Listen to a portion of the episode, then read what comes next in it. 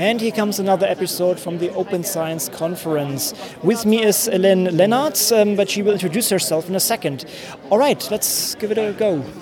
Yes, um, so my name is Ellen Leenarts. I'm from DANS in the Netherlands, but I've worked for uh, OpenAIRE and now working for OpenAIRE Advance.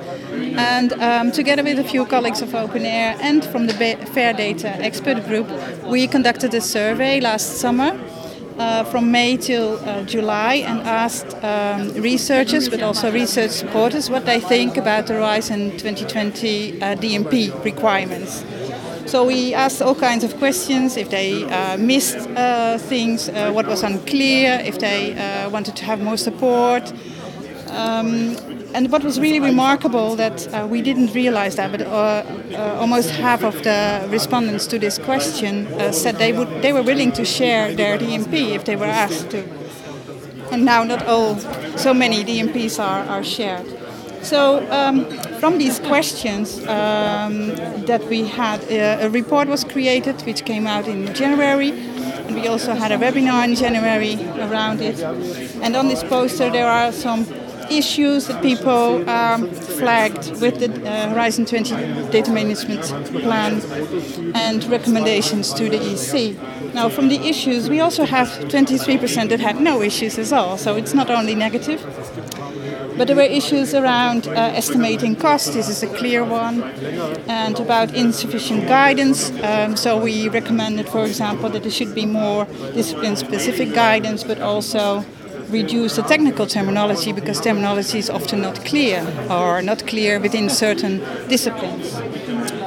And lots of people asked for more guidance in examples or use cases or best practices.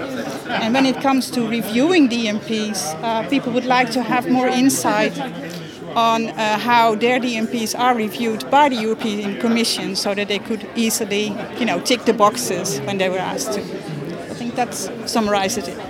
Okay, great. Thanks a lot. Um, and I, I, guess, I mean, I completely agree that uh, this can be often hard to fill out such a, a data management plan. And do you think um, the more people share theirs, and also not only uh, that the, the DMPs are shared, but also the, let's say, the feedback of this, I guess this can be also a, meaningful resource for others as, a, as an example. Would you say this? Is this uh, planned to, to, to promote this also as a kind of a teaching material or kind of example material for this? Well, it is promoted and also um, recommended to the EC that they would uh, make it more, um, yeah, not an obligation, but more recommended also to, to openly publish your DMP. But it is not. There's no chance at the moment. I think that the EC would uh, open, uh, make their review openly available. But I think already by colleagues, you would you would you would have a fair amount of responses there. Uh, could one voluntarily make this open, or in principle? Your DMP, you mean? Yes, yes, definitely. Yes, there are several spots for that also. Uh, for example, the uh, Digital Curation Center has a list um, that they have. Um, well, and also DANS has a list. I mean, there are some institutes uh, in every country that do provide these uh, services. Yeah, but I think it's a good idea that you just uh, mentioned. All right. So, um, what, would be your your ma main recommendations for somebody who has to write a DMP now? So, what what would be the starting points of somebody has to do this for the first time?